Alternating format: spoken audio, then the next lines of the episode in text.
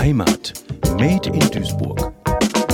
Ja, ein herzliches Hallo in die Welt, in die weite Welt, in die nahe Welt, in die Duisburger Welt.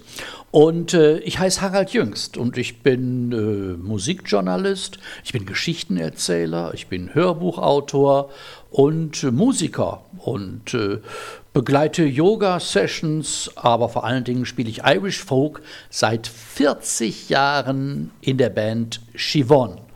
Und ich habe zwei Heimaten. Ich bin einmal natürlich Duisburger mit Oberhausener Migrationshintergrund, ganz nebenbei, und äh, habe auch eine irische Heimat. Und ähm, Chivon ist meine hauptsächliche musikalische Heimat, aber mit irischer Musik aus der irischen Heimat. Und äh, mir fällt eine Geschichte ein aus unserer 40-jährigen Bandkarriere. Die ereignete sich im Jahre 1990. Da waren wir von Chivon ein Teil eines Kulturtransports. Und zwar äh, sind wir Teil einer Delegation gewesen, die von der Stadt Duisburg aus, damals unter der Regie von Helmut Linn, nach Vilnius geschickt worden ist. Vilnius, unsere Partnerstadt in Litauen.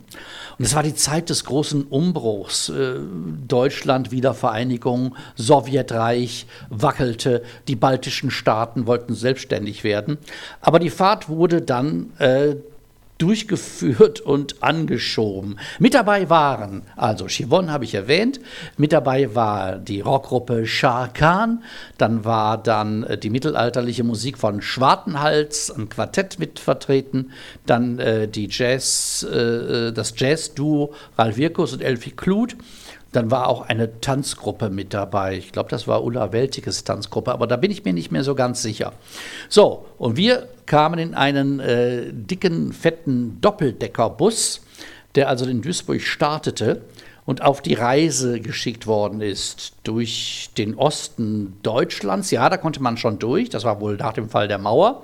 Dann durch Polen und dann durch Weißrussland, dann Richtung äh, Vilnius nach Litauen. Da waren natürlich Auftritte vorgesehen, Begegnungen etc. So, die ganze Situation war ein bisschen wackelig und shaky, ähm, weil, wie ich vorhin schon sagte, Sowjetunion, baltische Staaten, Unabhängigkeit. Ja, und auf dem Weg passierte dann eben halt Folgendes. Mitten in der Walachei, nachts um drei, brach der Bus zusammen. Nichts lief mehr. Wir waren auf so einer morassischen Straße in der Matsche stecken geblieben. So, dann alle raus, 50 Leute. Wir schoben, wir zogen, wir zerrten an dem Bus, nichts geschah.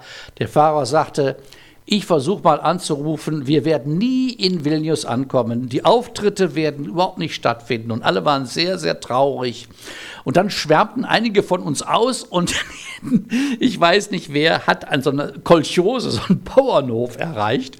Und die kamen dann mit drei Traktoren an, die Bauern und mit Händen und Füßen haben die uns also erstmal versorgt, indem sie sich rauszogen. Wir haben dann noch ein paar Pullen Wodka an Bord gezogen. Wir haben noch im Gegenzug ein paar König Pilsener Bierpullen denen übergeben. Es war ein Fest der Völkerverständigung zwischen Russen, Weißrussen, Belorussen oder wie man die damals nannte oder jetzt noch nennt.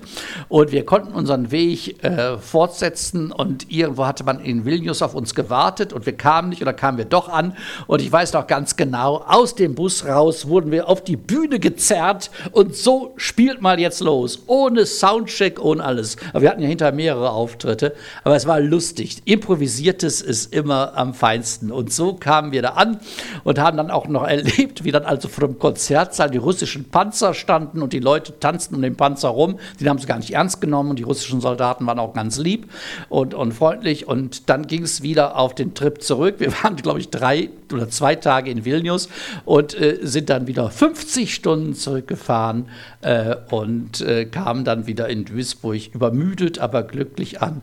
Und da würde man also zum Beispiel beim Aufsatz in der Schule schreiben, und das war mein schönstes Ferienerlebnis. Harald Jüngst erzählte diese Geschichte. Heimat Made in Duisburg, ein Projekt des Medienforums Duisburg. Gefördert vom Ministerium für Heimat, Kommunales Bau und Gleichstellung des Landes Nordrhein-Westfalen.